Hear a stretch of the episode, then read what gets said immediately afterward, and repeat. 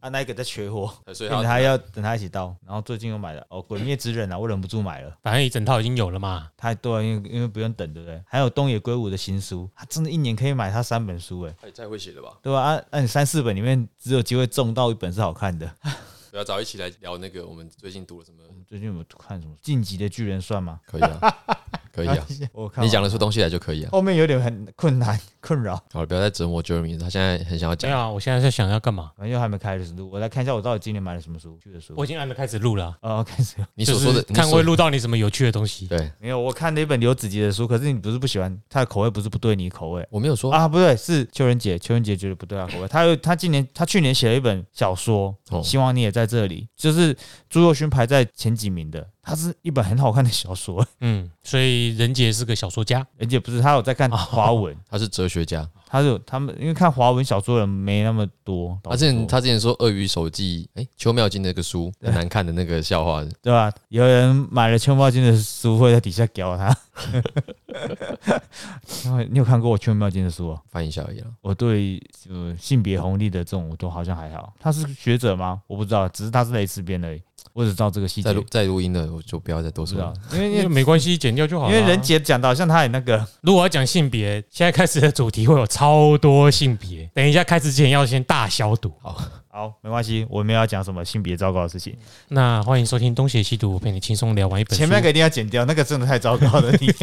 那个一定不可以。这应该是他剪，你问对，他你。要告诉你，那今天我们要聊的书呢，叫做《未断奶的民族》啊，这个书名啊取得很惊悚，它的书风呢讲得更惊悚。他说呢，未断奶的民族献给被妈妈宰制的儿子们，以及受母胎化男性之害的众多第二女性们，并把同情给予现困陷在传统母亲角色、人格内容局限、心理天花板第一层的广大女性。本书对搞拜老母教之徒进行口诛笔伐，拆穿把人格不成长当作最高美德的骗局。本书前所未有的揭露了中国人母亲崇拜的本质，也对美国人的杀母幻想从事广泛深刻的大解剖。本书展示了。中国人集体化倾向践踏个体的施暴形式，也首次正视美国个体之形成在日常生活层次上散发的暴力。这不就是把所有人都先搞一遍再说吗？对你讲，你讲这句话讲得很好。这本书呢，作者叫孙隆基，我在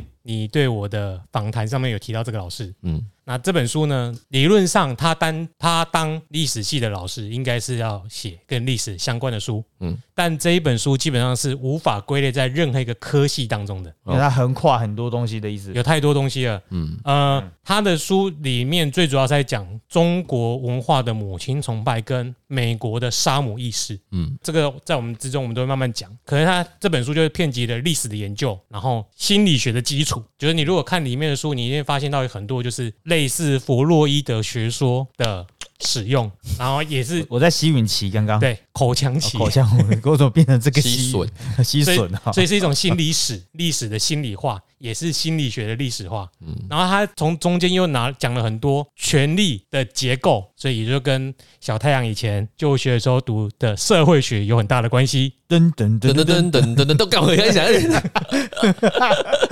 然后他用了很多自己日常生活的经验，以及他读的小说、文学和电影来做举例哦，啊。所以有文学的话，就跟中文系有关系啦。耶呃，在座的三人全中，所以没有人任何一个人可以看懂这本书。就是只得片面。不是要读过很多重读，每次都读完大学四年。对吧？哦我觉得这个老师就是当初给我的，这也太薄了吧？啊，他给我的印象就是这样子啊，真的很薄，不是那个薄，是那个薄。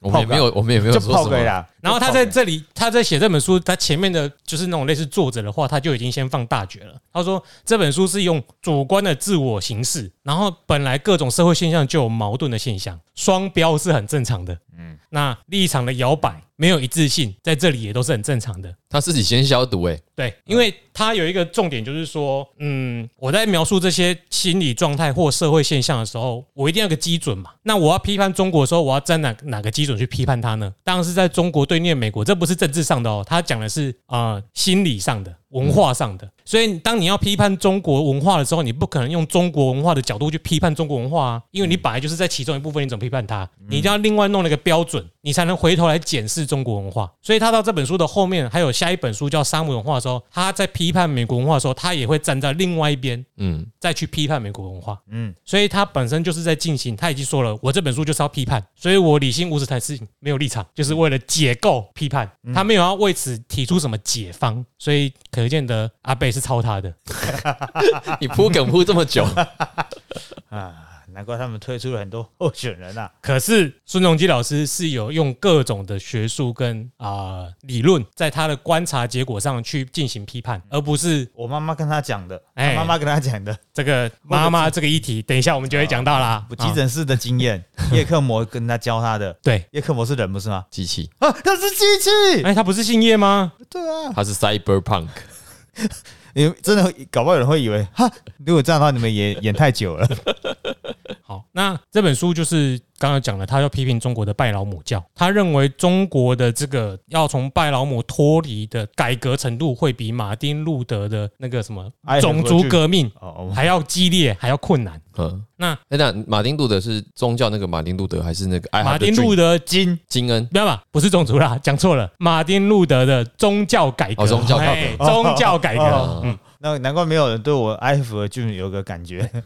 所以说，即使很激烈，他也说了，这个对中国的经济发展是没有什么相关系的，嗯因为即使是蚂蚁的巢穴，也有它自己的经济体系，嗯，所以这样文化跟它的经济成长成不成功是没有关系的。 Got it？就算有那个脉络也太远了啦。嗯，对。那要讨论中国人的母胎化的问题呢，一定会涉及到人格的成长问题。所以，为了分析这些主题，他要用很多客观的典范来讨论这一些中国的母胎化现象。就像我刚刚说的，你要站在另外一边来讨论。嗯，所以要从美国开始讲。对，哎，没有，先站在美国的心理的标准上来评论中国的，嗯，对，然后再回头来谈美国的两性论跟个体化。哦，然后他他这里讲了一个很难的东西，他就说作者采用了非熟悉化的措施来研究，也就是所谓的去中心化。我没有立场，嗯，所以就会变立场变来变去嘛。嗯，然后去主观，轮流当一个他者，就是你要评论中国，你就不能是中国；你要评论美国，你就不能是美国。所以借由这样的主观叙事来达成客观讨论的目的，主观我我叙的事我的解读会是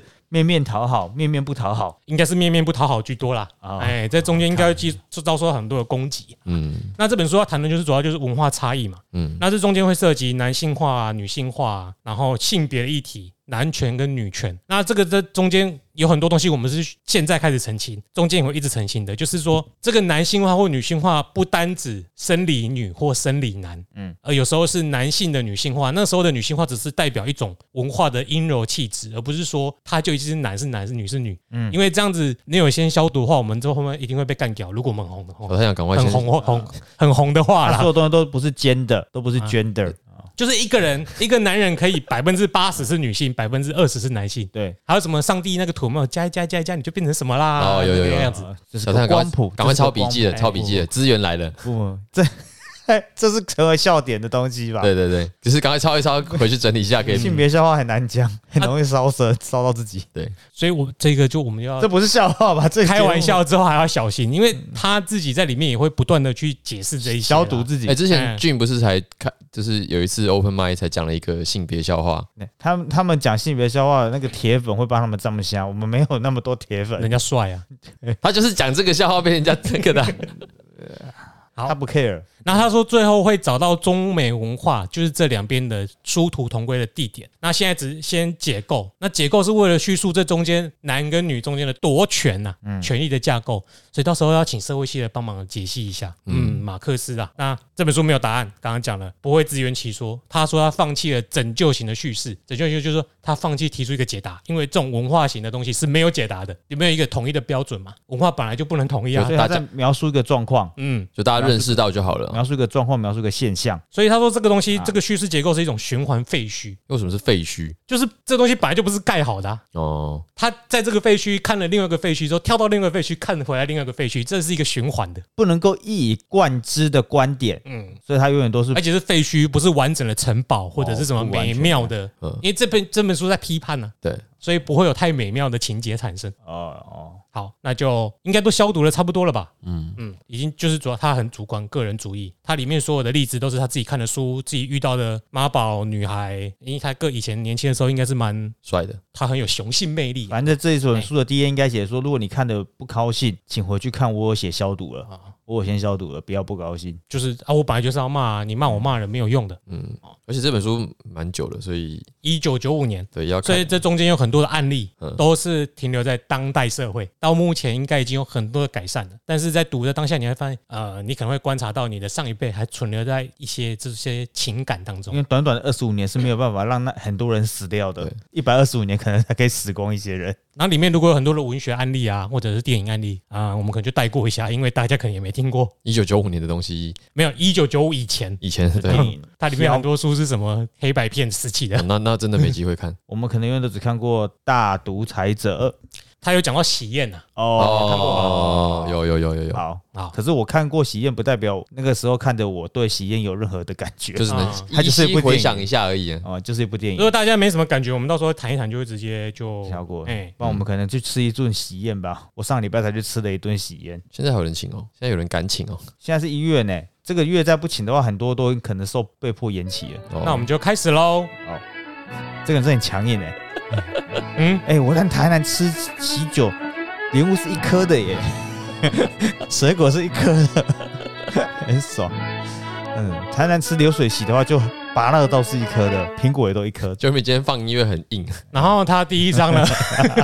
他就没有要理我们，嗯就直接就哎，我们开始哦， 哎就直接拉起来。提醒一下，哎、我刚刚自己忘记，你也没提醒我，我反正要干十四分钟已经过了。我想说，你刚刚讲的这么的哦嗨，难得难得你讲那么久，感觉是警语的内容嘛，哦，啊嗯，哦对啊以下才开始进入历史本文。哦，我以为说以下什么就不许侮辱十八岁什么之类的没有啊没有，我们连我们的名字是怎么都没讲哎。对啊啊，是啊、对啊，哦，那我是 This is Jeremy，我是 Eric。 ，I'm Sunny。哦，对，难怪少了些什么。对啊，他刚他刚欢迎收听东田西毒，然后我就开始讲了。我就想要先提示，然后之后要进入音乐之前再自荐嘛。你的提示超长的。对，提示十四分钟，哎对，不好意思各位，没有十四分钟了，那边前面那欸 个现在很多游戏都这样子、欸，你必须玩了十几分钟才可以存档，你有那种感觉？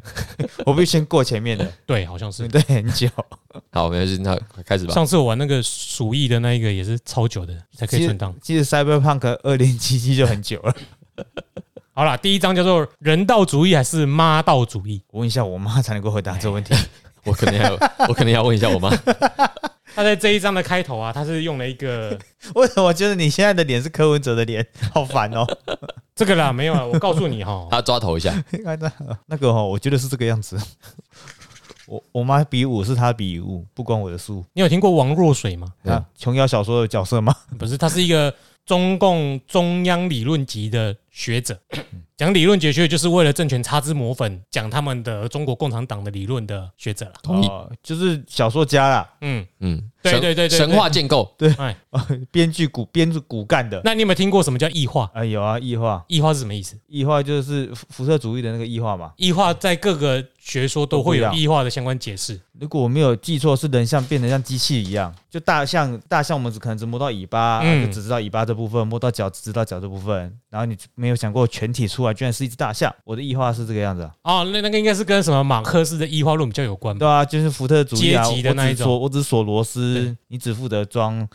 装某个那个隐喻的应该该就是说，你做的动作跟你的本人已经分离了嘛嗯我，你只是那一个物而已嘛，是吗？没有人，因为它是翻译的词，所以嗯不会在那两个国字上交际用。那他这里有说，这个老师有说到“异化”这个词，在原本黑格尔的历史哲学里面，就是说原本和谐的事物，后来要一分为二。人就是在这一个成长的过程当中，要蜕变，然后脱离，变成不同于原本的自己，就逐渐的觉醒，哦叫异化。然后这异化就会引用到其他的历史学说当中，啊那我们历其他的啊理论当中。差很多啊，在不同地但方。总而言之，他讲的就是一个分离啦。嗯，那这个王若水怎么讲这异化呢？嗯，他在这里举了一个例子，因为他作为这一章的开头嘛，他说什么叫做异化？打个比方说，一个母亲生了个儿子，她很心疼，辛辛苦苦的把他养大、教育大。可是这个儿子慢慢长大以后呢，成为一个孽子、逆子，然后不仅不受母亲的教，呃，那个嘛，关嘎。然后还反过来管他的妈妈，然后欺负或虐待。那儿子不认他的妈妈，把母亲当外人或敌人，母亲也觉得儿子不像他的儿子，成了家里的异己分子。这个过程就是异化，然后这个就是从黑格尔那边学来的。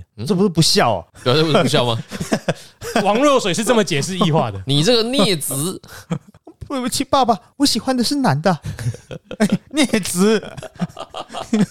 看成烂双关啊不！好意思，我是范植伟， 傻傻我笑现在头发都秃了，这是什么梗？范植伟演孽子啊，哦哦哦，好好烂透了。 谁那孙隆基就是要批评他，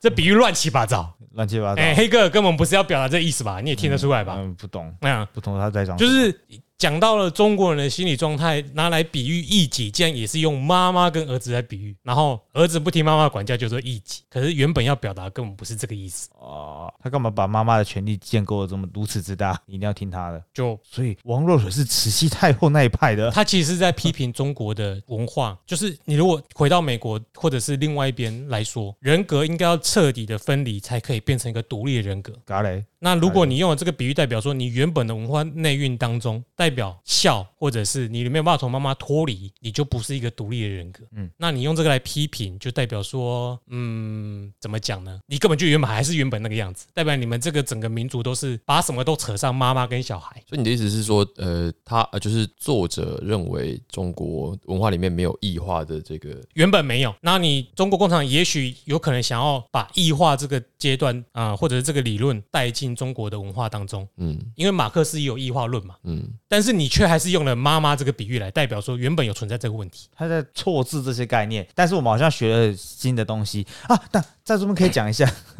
就我也之前举过一个例啊，有一个中国客人来这边跟我讲马克思主义，呃那大家要均富，他的均富不是每个人都吃饱就好了，是每个人都成为有钱人。他说他们的政府是这样教的，每个人都可以成为有钱人。刚好那一年，习近平提出了新新一代的共同富裕，哎， 对，我说，干，那到底谁要没钱？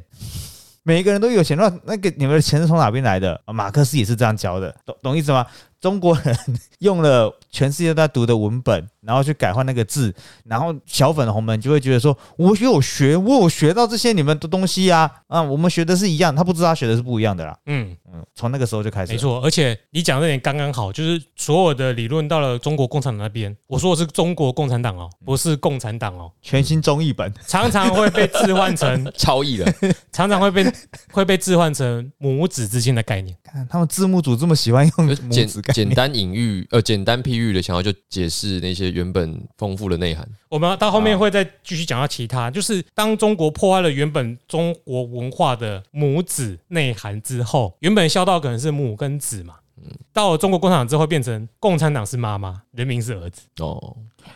哦，难怪这样子，嗯、哦，所以他们都要为了党而牺牲，因为党在他们眼中就是妈妈。嗯，母亲像月亮一太样，阳哦，太阳一样， 太阳，啊太阳，随便啦红太阳啊，嗯那这个政治意涵就是老是喜欢用妈妈的这个概念来谈政治，嗯，那当所有人都接受这个就叫做母胎化的现象，哦，所有人都跟小孩一样，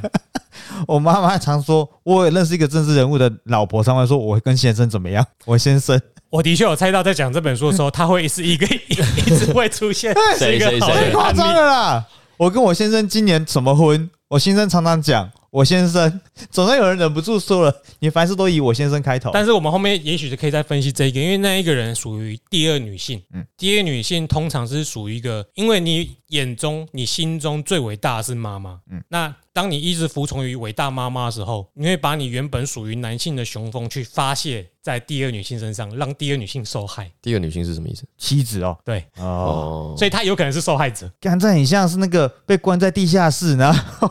每天下去看他说叫我一声帅气的老公，就听我的话。是帅气的老公而已我吗？不知道，可能很变态，他可能神化了她的老公、哎，嗯嗯，那这种政治的比喻常常脱离不了这种家庭的概念，嗯嗯嗯，然后离不了离不开妈妈这种心理需求，就是一种依赖式的人格。大家都应该知道说，很多小粉红啊，就是再怎样也共产党先让我们富起来，再一个怎么样我们也不能没有他，或者是说他的贡献很大，嗯，哎，利大于弊，嗯，所以我们不能怎样怎样怎样，不能骂啦，就类似嘛嗯。那这种东西常常就是把家庭的意涵带到政治意涵，嗯连接着你就不能用该领域的专业语言去讨论，因为通通会连接到妈妈，连接到各种家庭的语言，那就完全不专业了，懂这个意思吗？没嗯理关系，那我们就继续理讲。论的效力就被阉割掉了，对啊，概念一直被错字，现在就不是在讨论原本的东西了。嗯嗯，那他这届就是讲到有一个小节，它的标题叫《朝人生早期逆退的愿望》，人生早期逆退是哪两个字啊？逆退就是往后退，哎开倒车的意思，哦哦，就是逆退我有简单的讲，啊就是说在啊 又逆又退，哎、在中国式文化下，有很多的作品表达，常常你会出去外面混，混了之后很失败，他的结局是我干脆回到妈妈身边吧。哦，就是他的人格没有成长，他会发现回回到原本的家是最好的。嗯但是如果你是在一样相同时期或对等的作品下，在美国常常是呃这个作品的最后，如果是个好结局，主角一样经历了一番的磨练，但他一定要退化变成一个全新的我，不管他中间是怎样的磨难，他不会退到原本的状态。就原本应该是一个少年成长故事啊，嗯，通常来说是这样嘛。啊那、你说那个中国常常有这种，台湾也有，香港也有。你说没有成长的故事，我来找一下他这里面啊的案例，可是这案例大家不知道会不会看过？通常不会看， 通常应该是不会你们有听过麦当雄吗？那香港的那个啊，香港的，哎呀，有有他说他的作品里面常常会有一些情节，比如说他有一部是什么靓妹子，好，麦当雄只听过名字，其他都没有听过。好，他有一部电影啊，就是有一个少女，她脱离了母亲，然后出去当了舞女啊，跟男主角乱搞性关系啊，然后朋友又跳楼啊啊，最后男朋友又被流氓杀伤，最后的结局就是她回归到妈妈身边。嗯，然后就这样收场。可是，在同一个时期，如果是好莱坞呢，它会变成一种人格的成长剧，人一定要去抽大麻、啊、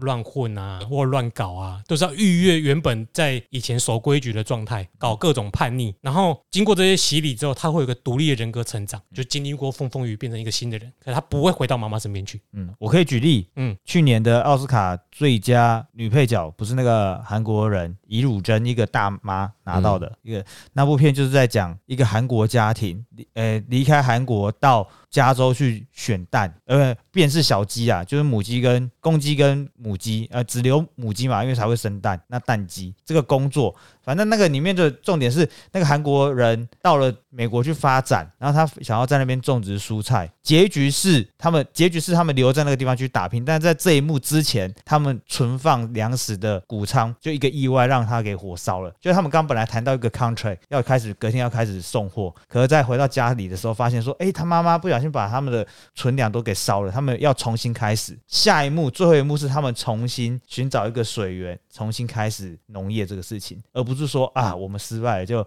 回到韩国去。这一部因为是韩国人、美裔韩国人还是韩裔美国人，就他以他自身经历为发想的，那他拿奥斯卡奖，就是我的点是他是西方文化啦，他在西方文化会特别显眼，他才有办法拿到奥斯卡最佳女配角跟很多入围。刚刚好他是没有回到家里啊，因为我觉得这概念在、搞不好在亚洲各国都很容易，很容易对吧？很在东，其实他这边讲中国，其实常常是涉及到东方啦，就是儒家文化圈，嗯有讲到孝或者是反正就是这种儒家规矩的，通常会在哦、这个我倒韩是。国、台湾跟日本韩国出也现常出现啊那，其实，在那个，其实我现在不是教越南学生，他们也是啊，对家庭的观念的重视。嗯，那这里面有一个比较可以讲的脉络是，你们有听过范仲淹吗？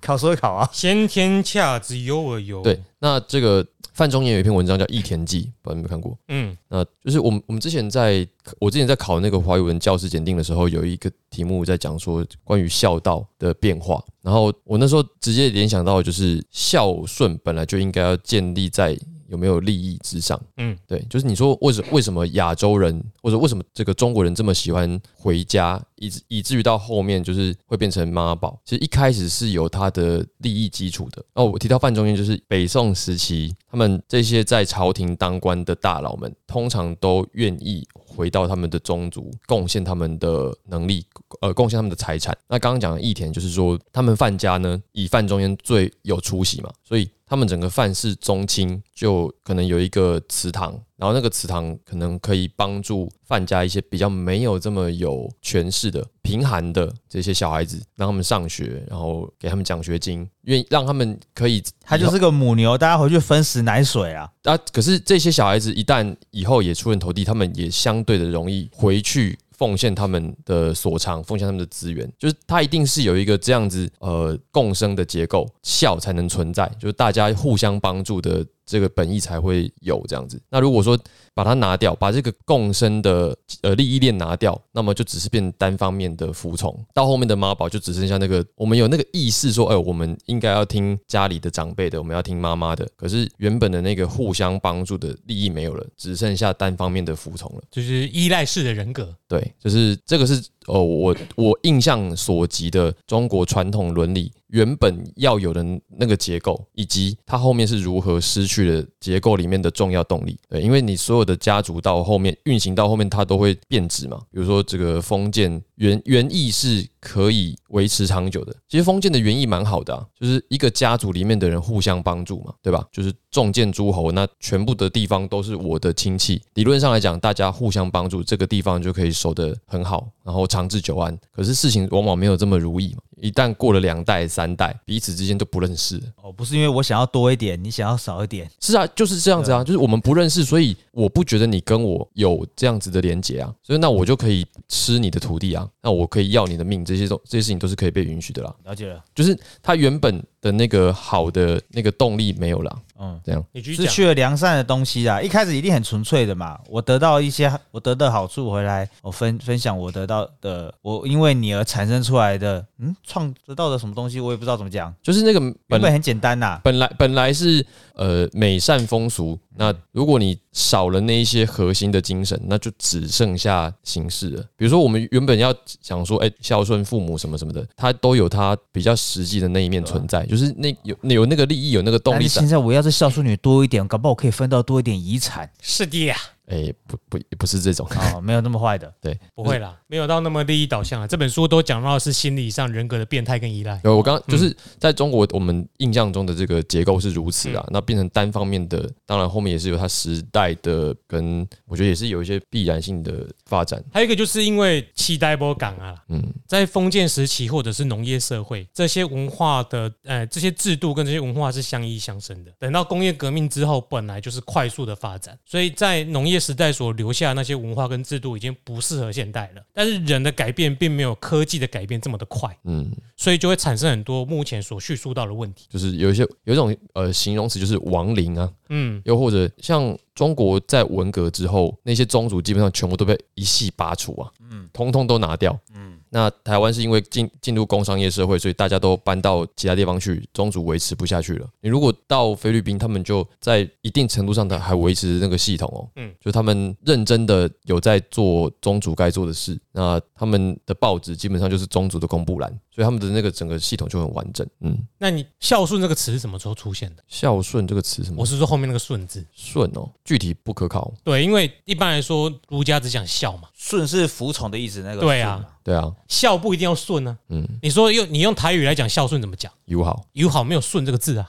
嗯，是有效哎、对啊，纯粹的孝的话，很多种层面嘛。你给他钱，给他饭吃，或者捎句捎一句关心，记得你是谁，这没有都是没有孝哦要你顺的意思吧？啊。对啊，所以我觉得可以，那个所以其实孝很单纯，其实孝的话其实是下对上嘛。我的这些付出是孝，但是多了顺的话，就变成服从这那个东西可呃以。如果如果有这个概念，那它是如果就理论来讲，一定会在汉朝的时候出现，因为董仲舒讲的三纲就从那时候开始的。可是如果在这个先秦那时候讲的时候，比如说《论语》讲“小杖则受，大杖则走”嘛，这个你听过吧？嗯，有对，就是你爸如果要打你，那他如果只是想要修理你一下，你就让他打；嗯可是他如果是要打死你，你就赶快跑。不然你也会不孝哦。对，你会不孝这样。那这表示原本他们在讲孝的时候，就是一个行为上的精神准则啦。嗯嗯，他们有一个具体的要你做的事，但是是说，哎，你遇到这些父子母子之间的关系，你可以怎样的应对？对他，他会给你一个概念，你让你知道说，当你遇到这个事的时候，你可能可以采取什么样的措施。可是董仲舒的做法是他告诉你，明确确的该怎么做。嗯嗯，对，三纲就是这个什么君为臣纲，然后这个父为子纲嘛，还有一个什么纲我忘记了啊，呃，夫为妻纲，对，嗯嗯，就是这三种伦常关系，然后有些比较明确的规定，为什么他们要把话说死，比较好遵循啊。有可能建立这个你想想看，我威你权体制的开想始？想看，这个社会上会比较有秩序，独孤九剑就不好学嘛，对吧？就是我跟你讲说破剑式靠腰，我啊都破剑式要怎么再怎么学，对吧？嗯，可是我我跟你讲说，我们今天来学个松风剑法，哎、有一个图谱很好学，对吧？难这怪他们那个门派比较弱，对，主角都不会选那几 招。对啊，就是这样啊。那这个就是关系到，就是你有一个明确的规定，大家比较好办。但是社会就会比较稳定。但是你有一个规定，但是时间久了，就是没有人解释这个规定是什么的时候，有一些长辈就跟你说啊，他早都去按那走呀，他也没有想过说我为什么要这么做，反正就是我我妈我妈这样告诉我的啦，就是你刚刚 j e m 讲的，就是妈妈讲的，所以我们就照做，嗯，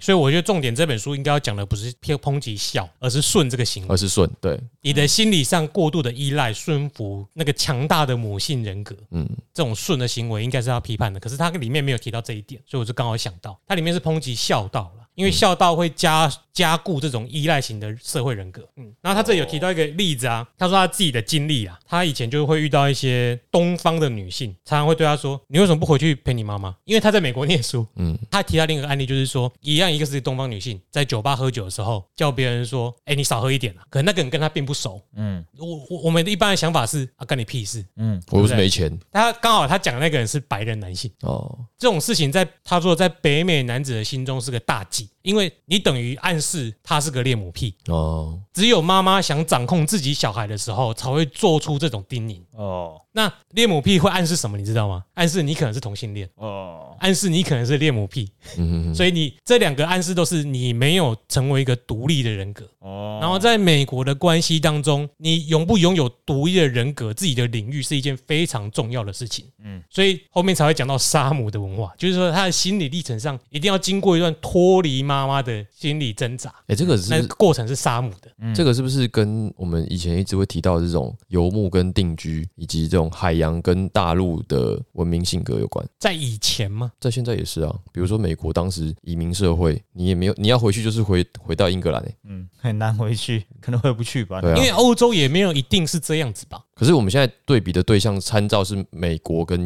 东方啊，欧洲当然还也不确定。可是如就果是啊你欧洲自己的分歧就蛮大的，对啊，也也许欧洲搞不好也有它的特殊案例，搞不好欧或洲者搞不好欧洲很多民族性是介于两者中间的，就是也有也有妈宝，那应该美国也有妈宝啦。其实只是说美国这样子的环境在初期嘛，你妈宝你怎么可能到美国去开拓新的事业？你会去的一定都是那些感觉妈宝产生的可能性较低啦，在对啊那这时期，像我们刚刚讲说范中医的那种大家族，就有可能会出现这种啊，我干我我范家的家大业大，我不用怕，就你你就会有这种依赖性啊，因为你知道我们家后面有一个很强的势力嘛。嗯嗯，可是这些到美国去的人，他们如果在这里活不下来，就是死哎、就是你还需要往外拓展的时候，你需要的是男性的雄风，对啊，所以你需要是很阳刚的气质。对，啊所以他后面有说，他电影中好莱坞的男性，他在那个年代啊，现在不一定了，是一种绝对的阳刚，嗯，然后帅、高大、强壮。可是，在中国电影当中，通常是白面书生型的，像宁采臣才可以当男主角，嗯嗯，就是这种文化的显现。感谢韩国人把这个文化发扬光 大，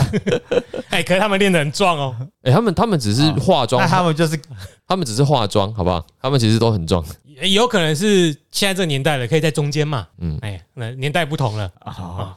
他要举什么电影 啊有吗？后面会讲到。哦，哎，那呃，这样的一句话，在他的解析，他就可以写出两三页的内容。嗯，我觉得很厉害，就是这种你为什么不回你妈妈妈那边去，或者是你少喝两杯，这种叮咛显示他说在东方式的文化当中，就是一种维护自己之后，在这社会当中还有利益的，还有性别利益、权利利益的一句表现。因为如果你是美国家庭好了，美国家庭的妈妈单亲妈妈会担心她自己的男孩是没有一个良好的男性模范角色，哦，因为怕儿子跟妈妈一样嗯阴柔。嗯，这些应该都可以消毒吧？我们现在只在讲那年代这样的解析哦，可以啊，可以哦啊，，可以啊，应该不会得罪到什么。蛮难的，嗯不会，所以说，呃，他后面就接到了一种对在人际关系上啊，中国这边还属于一种天真的心理，嗯，然后在美国只是属于一种冷嘲的状态。冷嘲是冷嘲热讽的冷嘲。哦，嗯，他有提到就是所谓的天真，就是像那种非常有人情味，对你非常非常的好，嗯就跟你还不认识就对你非常好。有鬼，台湾的人的情味通可能多多少少有一点，但是如果你去过那边，应该也也会碰到，就是他们对你第一次吃饭就是啊我请客啊什么什么之类的吧，应该多少会遇到吧。你说的是去中国的时候会啊会，非常热情，然后很容易就把你搂在一起啊，干啦干啦那一种的，嗯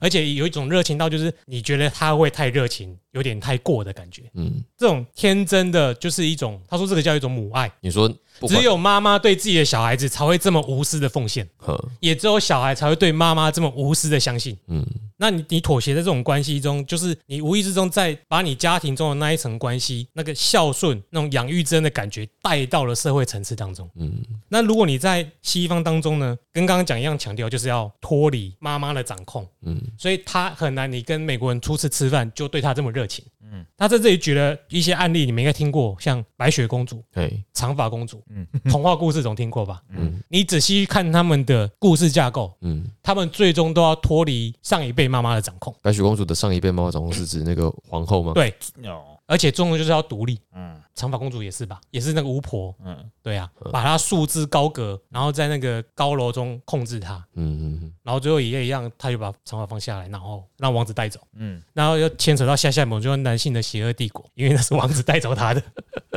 做批判这生意哦，只要你书读的多，很容易就一直写书了。哎、嗯但是因为卖的不好，所以那本书没 有出。所以这种就是一种用己方的自私投射到对方的无私。嗯，哎、不过他用这个解释中国这边的好客跟这种，中国人的好客，我一直以为会是怕人家瞧绿不色起的你，哦，不是，哎、我觉得这个他小唐刚刚讲那个也有一定道理，嗯，就是多数是这样吧？就是，哎、我我在这边混是有头有脸的，混得很好哦，所以你来我招待你，这个是对啊，我我前几年去的时候，我只要是第一次跟他们在中国碰面，那一餐都是朋友已付经的，对啊，而且有时候都还蛮贵的，嗯，对，害我会以为他们的生活水平很高，然后平一常一餐花很贵，可是他们确实工作不错。哎、谢谢请我的那些人，我不再批评你们，我只是就事论事。其实成因就是有很多种因素，这只是其中一种。对啊，像你提到的，后面他也会再讲。 OK，哦嗯，我们看下去，不过哎谢谢你们招那待你也我。不知道什么时候来听到了。哦哦，我们那就先去继续下次来讨论厚礼的时候，我请你们吃饭。好，你很有让钱他们嘛听得哦到啊，没有，他们要是有听的话，对啊。那你刚刚讲说这个就是美国这边可能一开始比较不会有这种意识，是他们个都是都个人对个人嘛，对我不会这么轻易的相信你，哦个人的领域很强，对他们不会让你随随便便进入他的私领域。对因为他是一个非常独立的人格，他不会把自己无限的打开给你。就是友善跟这种没有没有什么底线的友善还是有落差的。嗯，因为你刚刚说，虽然有这种很好客的这个大陆朋友，我也有遇过那种真的现在小孩子就是那种完全是完全冷漠的，对啊，也是很多啊。啊，那个也那种也是另外一可种能，面对面的时候微信他，他会理你吧？微信他会回啊，讲话不要讲。就是那种感觉啊，就是你也可以看到这种也是另外一种典型。嗯，对，那那种也是妈宝啊，因为共同都有妈宝的特色对啊、啊，哦他这里有提到一个案例，《教父》有看过吧？哎、一二三集嗯，有看过。看过封面，我没有听，啊其实我 你没们有看非看过，其过。实常没有抱看过。歉。其实这个经典就是说，虽然他从开始发展到最后，嗯他中间有很多人对不起他，然后他就把对方干掉，因为别人侵入他的领域。嗯他就把对方干掉，不管是亲朋好友多亲密的都一样。然后最后结局，他说他自己孤自一人，爽，啊、那个叫什么凄凉的享受这个世界。嗯嗯，但是如果你看到了香港的黑社会呢，他们讲究的是义气。嗯嗯，在电影里面讲的义气嘛，对不对？他们歌颂的是哪一种美德？小结巴的美德，够狠，义气，兄弟多。兄弟，兄弟，无私的奉献，为大哥卖命。可是你在教父里面看不到为大哥卖命这种义气的美德歌颂嗯，哦，那其实看高谭市也可以看到很多。啊，哪一方面的？高谭市啊，那些小弟只要做错事了，嗯，担心的马上就是居居哎，不是说大哥原谅你，我们再拼下一 对，回，看不到，你看不看到不。到啊，就是弃儿乱杀人啊，对啊，我知道。你是说影集吗？ 对啊，啊，弃儿很可怕啊，哎，结束了没啊？哎，好像还有，我不知道哎，我后来弃追了，好，你刚刚讲说那个，你说是呃，美国那边看不到这种关于义气兄弟的描写。没有到一定看不到嗯。他说的是一种常发生的现象， OK，要找出反例应该也是有。有啊，玩命光头啊，哎、对，没错。可是那个那个是什么？那个不是白种美国人，那是拉丁裔的，还要分。因为他后面还会讲到，到像他讲到有一个母胎化非常严重的，就是平民的黑人苦。哦，因为这一些人，爸爸常常在外面逞凶动狠就挂掉了，嗯所以常常是妈妈独立带大小孩。 Kevin 主所以在任，这家中小孩就缺少了刚刚讲的男性的模范地位，嗯所以他没有好人可以模仿。他说 always 妈妈，杜润杜润，再叫你杜兰杜兰， 不同东西。所以就是我们也不能对美国就用一个，就是他书中是这样讲嘛，对，可是那那年代主流一定是白人社会哦我觉得应该应该也是方便 Republican，对嗯方便举例啦，方哎便举例，但是美国本身就是一个民族的大拼盘，对，所以要找出例外非常简单。嗯，对，而且他看的都是文学跟电影嘛，而且他重有能力写文学跟电影的，怎么会是美国黑人？哦，在那个年代啊哦，对了，没错啊，嗯嗯，这没有很地狱吧？没有没有没有没有，我们是在为黑人民权平反呢、欸，I have a dream。我尽量继续啊我后尽量面学像一点后。面呢？不会了，太多了，因为我考试才会课本有。好，那我们今天这期节目就讲到这里。如果你喜欢我们的节目，请帮我们按个五星好评，并且留下你的感想。那我们现在也开启了，岛内专案，对，如果有兴趣资助我们买新书的话，那也请看我们的链接。好，那我们到这里，我是 Eric，我是 Jeremy，好，我们下次见，拜拜拜。拜